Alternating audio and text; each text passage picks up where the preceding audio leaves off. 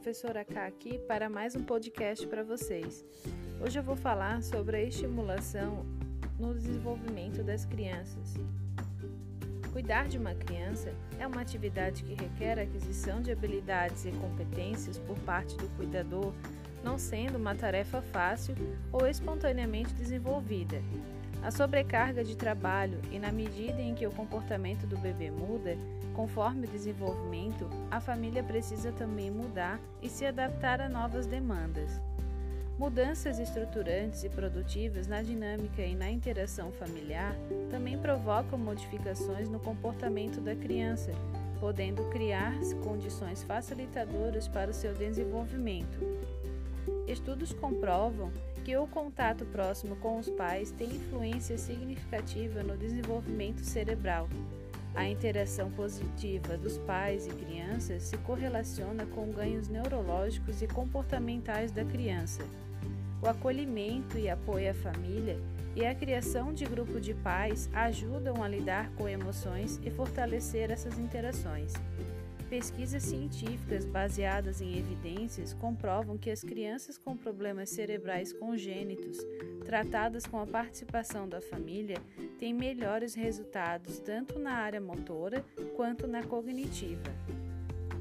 A capacitação da família em estimulação não significa transformá-los em um terapeuta mas empoderá-lo com o conhecimento para que seja capaz de enriquecer as interações e o contexto no ambiente familiar, tornando as atividades voltadas para o desenvolvimento motor, cognitivo e da linguagem mais naturais e agradáveis possíveis.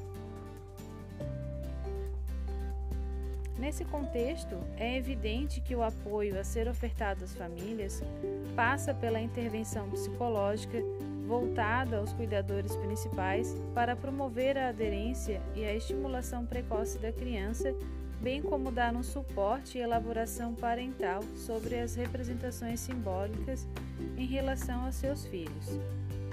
Efetivar a participação parental passa também por ações para estabelecer objetivos da estimulação precoce junto com os pais, para planejar intervenções, para realizar aconselhamentos, para fornecer auxílio no transporte quando necessário, para ofertar apoio social e encorajamento nos cuidadores, de modo que percebam com sucesso o tratamento como conquista e suas iniciativas e esforços. Por hoje é isso. Muito obrigada por ouvir o podcast da professora K. Beijos!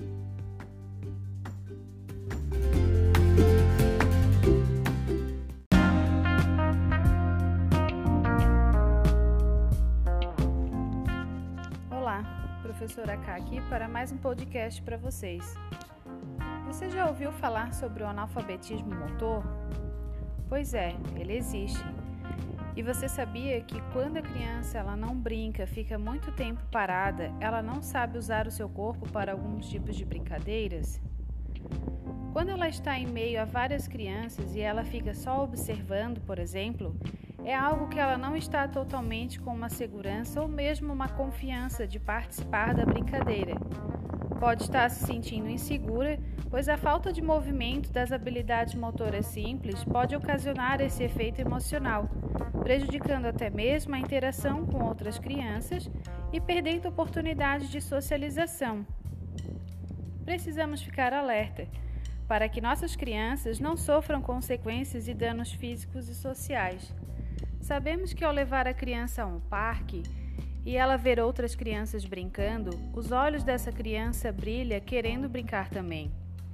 É o poder da inocência que as crianças têm ao fazer novos amigos. Veja que no início eles ficam meio tímidos, porém após alguns minutos já são melhores amigos e não querem ir para casa, por exemplo. Criança é felicidade, é movimento, é carinho, é amor. E antes de tudo isso, são nossos dependentes. Passa por nós, pais, a decisão do filho fazer atividade física e também como incluir e qual tipo de atividade incluir. Conte sempre com um profissional de educação física para te ajudar a encontrar um modelo de atividade física que possa desenvolver o social, o cognitivo e o afetivo deles e também a alfabetização motora, de acordo com a idade.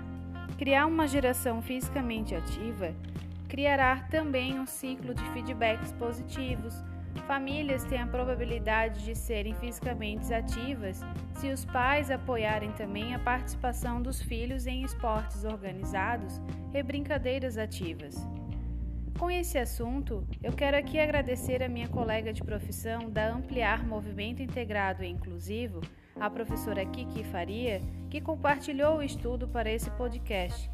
Somos uma rede de profissionais ligados com o objetivo de trazer o movimento para todas as crianças do Brasil, cada um na sua região, mas com a mesma busca incessante de brincar e movimentar nossas crianças e também dar um apoio e suporte para as famílias que necessitem. Por hoje é isso. Obrigado por ouvir o podcast. Beijos da professora K.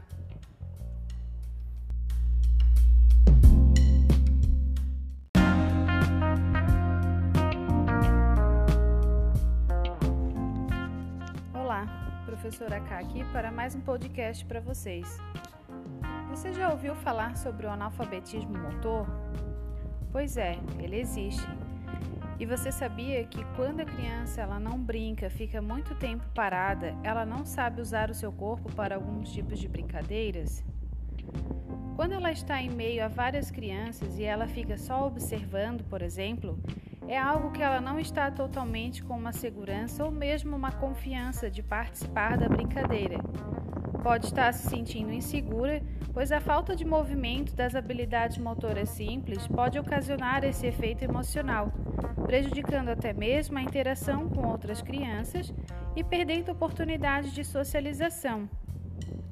Precisamos ficar alerta para que nossas crianças não sofram consequências e danos físicos e sociais.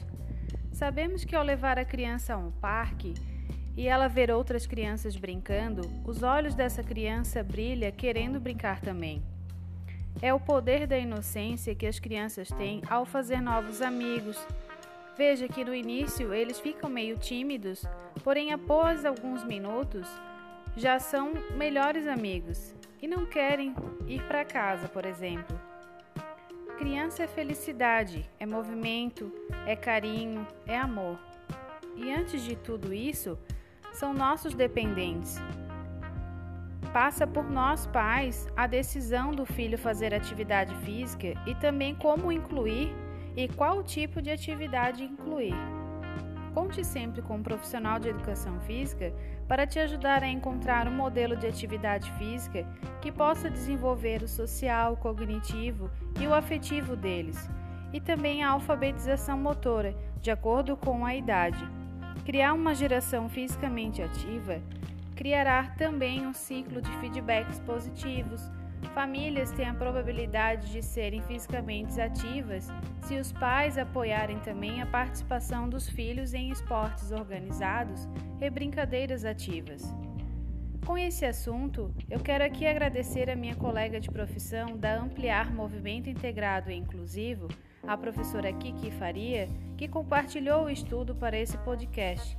Somos uma rede de profissionais ligados com o objetivo de trazer o movimento para todas as crianças do Brasil, cada um na sua região, mas com a mesma busca incessante de brincar e movimentar nossas crianças e também dar um apoio e suporte para as famílias que necessitem.